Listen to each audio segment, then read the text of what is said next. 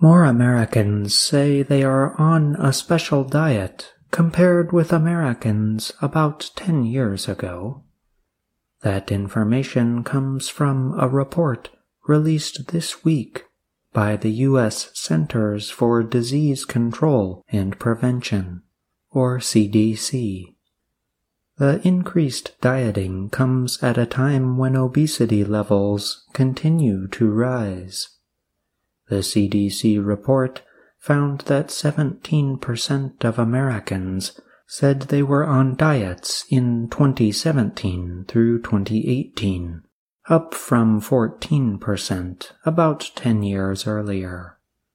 Over the same period, obesity levels increased in the US to 42%, up from 34%.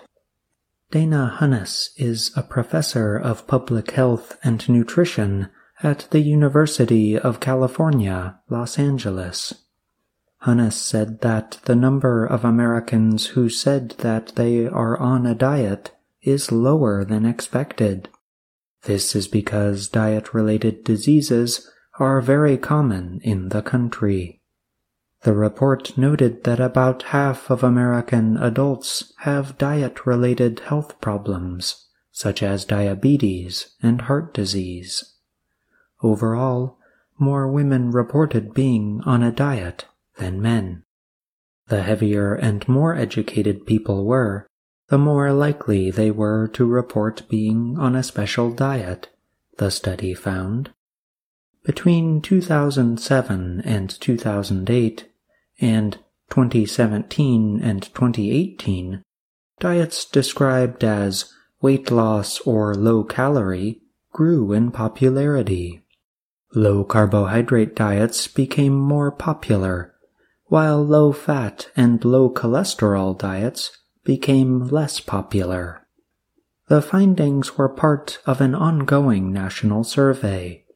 People who took part in the survey were asked the following question Are you currently on any kind of diet, either to lose weight or for some other health related reason? Becky Ramsing is a dietitian and program officer at Johns Hopkins Center for a Livable Future. Ramsing said that people make very different kinds of choices in the hopes of losing weight. In some cases, she said people might not understand why the choices they make do not help them lose weight. They won't eat bread, but then they'll go eat a lot of other things that are higher in calories, she said. Ramsing added that many American diet trends ban some foods.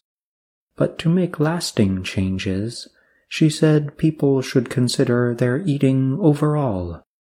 That will help them deal with another problem of diets, she noted. Diets are hard to continue doing over time.